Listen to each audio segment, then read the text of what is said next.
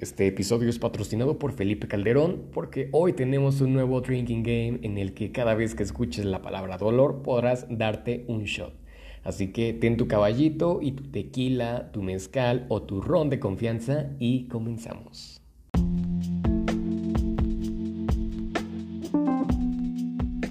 Me encuentro contigo es un podcast de motivación, desarrollo personal y espiritualidad en el que juntos crearemos comunidad para impactar en los demás. Disponible en todas las plataformas donde puedas escuchar un podcast. Bienvenidos.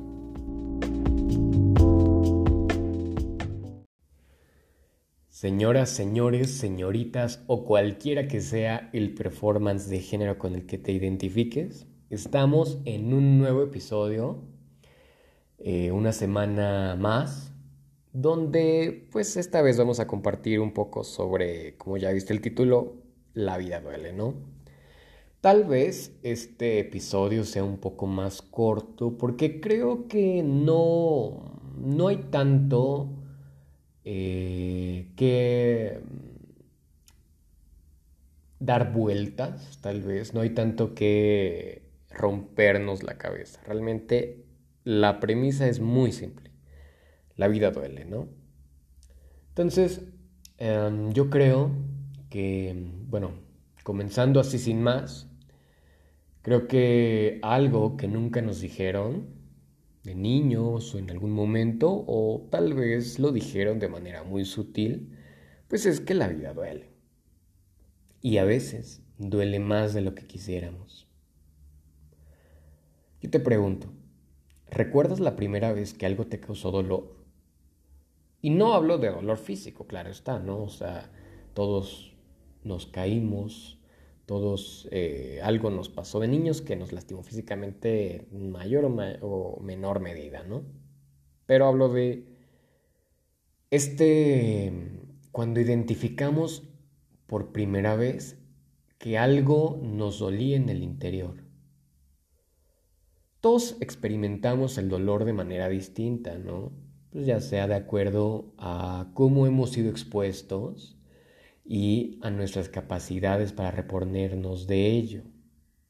Todos tenemos vidas distintas y todos hemos pasado por mil cosas distintas que nos enseñan a manejar el dolor o nos enseñan primero a presentarnos lo que es el dolor, ¿no?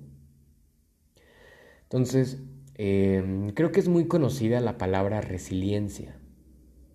Todos hemos oído de ella, de alguien que es resiliente o de su mero significado, tal vez el proceso o el uso excesivo de esta palabra.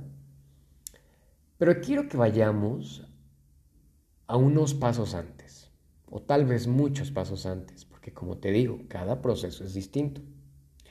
Porque hablar ya de resiliencia implica un trabajo interno que cada quien llevó de manera distinta. Pero enfoquémonos en algo. Veamos cuándo sentimos ese primer impacto. Ese dolorcito que sentiste en el pecho, en el corazón, algo que te hizo llorar, ¿no? Una noticia, un impacto, un mensaje, una imagen, un suceso. Algo, algo súbitamente llegó a tu vida y la cambió. Aunque sea por unos momentos, tal vez no de manera significativa o tal vez sí, pero no quiero entrar a cuestiones más tan profundas. Pero aunque sea por unos segundos, tu vida tuvo la sensación de que se detuvo, de que aunque sea por segundos, por minutos, por horas, tu vida ya no es la misma.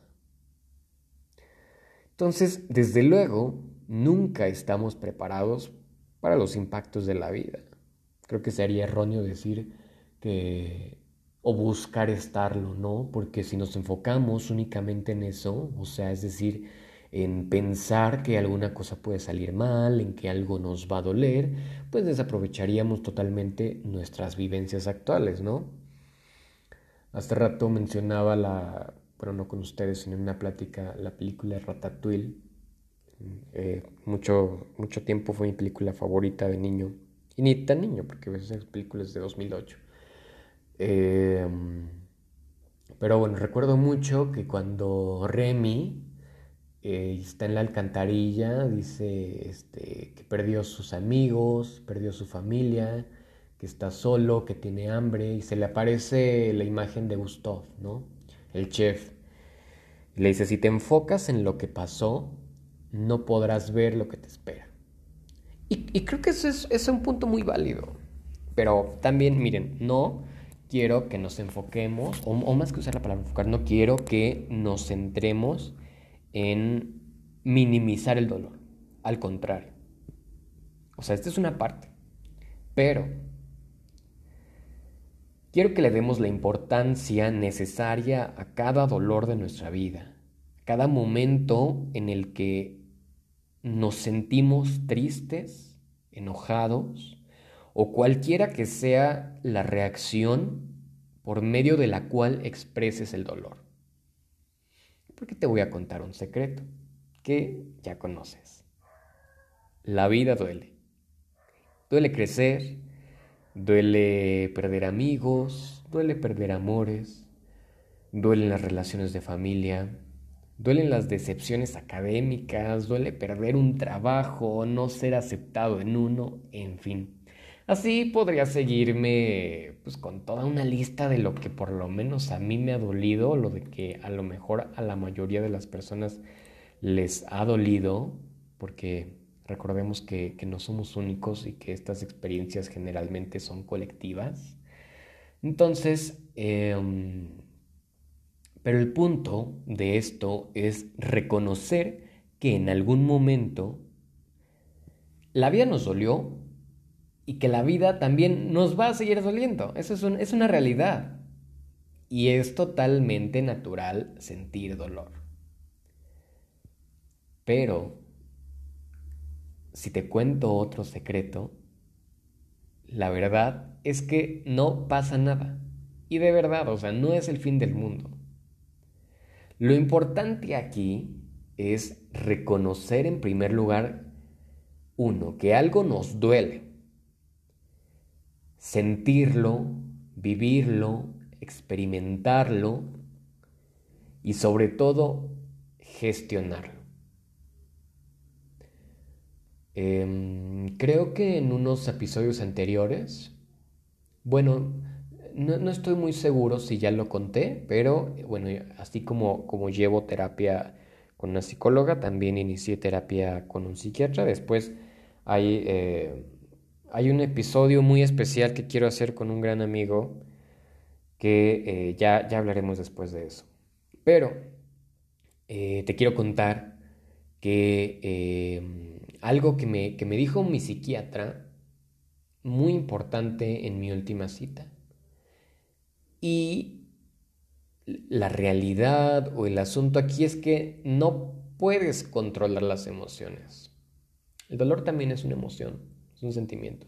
Mira, yo no soy un experto, te lo he dicho incansablemente, pero a veces uno aprende a través de la experiencia.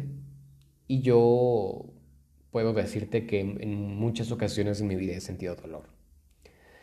Entonces, eh, y otra cosa es que siempre he querido controlar lo que siento, pero con mi terapeuta me decía, pues es que no, no puedes controlarlas. Puedes gestionarlas, no controlarlas. ¿Y qué implica esto? Bueno, pues en primera, hacer consciente la emoción, identificar o saber de dónde emana y ser consciente también de que esto es temporal. El indagar de dónde surge nos lleva a poder pasar de ello, ¿no? A poder continuar. Porque como les he dicho en otros episodios, hay cosas que no dependen de nosotros, que en realidad a veces puede ser casi todo. Aunque les quieran vender esto del echaleganismo como una solución, o el que no, este, em, eh, échale ganas y romantiza el, trabajo y romantiza esto. Pero no, esa no es la realidad. O sea, tenemos que ser muy realistas. Y parte de ello es mm, aceptar el dolor. Embrace. Esta palabra que no, me acuerdo cómo, cómo, cuál es la traducción, pero, pero la definiría como eso, como hacerlo tuyo. ¿no? Entonces, eh, pero desde luego, y como también siempre te he dicho, yo no tengo la respuesta o la receta secreta para enfrentar al dolor. Pero te puedo decir que nada duele para siempre. Lo que hoy te duele, tal vez mañana te siga doliendo, pero va a doler de un modo menor y al siguiente día un poco menos y al siguiente menos hasta que ya simplemente queda como un recuerdo. Y a veces puede volver a doler, porque el sanar no es un proceso lineal, no es algo que consista en escalones, en pasos a seguir, como un día puedes estar bien, al día siguiente puedes no estar tanto o regresar a como estabas anteriormente y está bien. No hay guiones, no hay reglamentos, no hay pasos a seguir, no hay formularios. Entonces los dolores pueden regresar y no vamos a pretender pues que esta situación que nos dolió no pasó o pensar que no va a volver a pasar. Pero hay que entender que hay maneras de gestionar el dolor. Por ejemplo, yo te voy a poner un, un ejemplo, no valga la redundancia. Eh, desde mi terapia con mi psicóloga, eh, una técnica y que tal vez ya conozcas o hayas visto es golpear un cojín, ¿no? Es desahogar tu frustración, tu enojo, tu coraje en un cojín. Te voy a contar la última experiencia que yo tuve con eso. Fue una vez que no voy a eh, especificar el espacio temporal ni el suceso que involucraba porque puedo ser muy obvio. Pero em, yo estaba yo, estaba llorando, me sentía muy triste, entonces decidí, tengo un, un cojín de lana así pesado, enorme, y empecé así a golpearlo, a golpearlo, ¿no? Así descargando, gritándole como mi forma de, de catarsis, de trabajarlo, hasta que en un momento no sentí nada.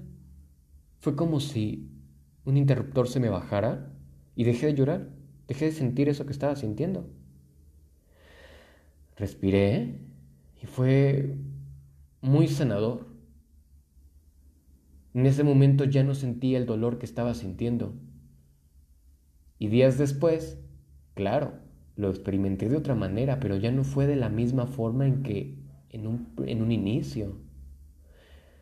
Entonces hay muchas formas, escribir, gritar, llorar. Eh, una frase que te comparto, que me, que me decía y me dice mi mamá es que eh, llora para desahogarte, no para sentirte derrotado.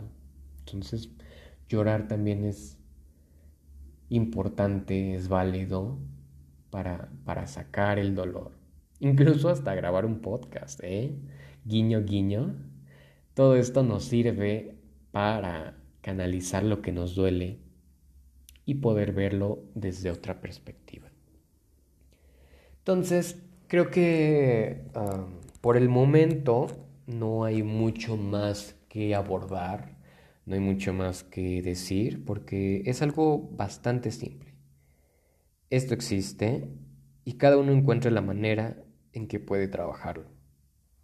Entonces yo me despido con mi recomendación que siempre hay que ir a terapia, la terapia que te funcione, eh, con un psicólogo, con un psiquiatra, eh, en la modalidad que, que, sea clínica, no sé, les digo, yo no sé de eso pero lo que a ti te ayude está bien. porque esta también es una forma de autocuidado y porque la salud mental importa.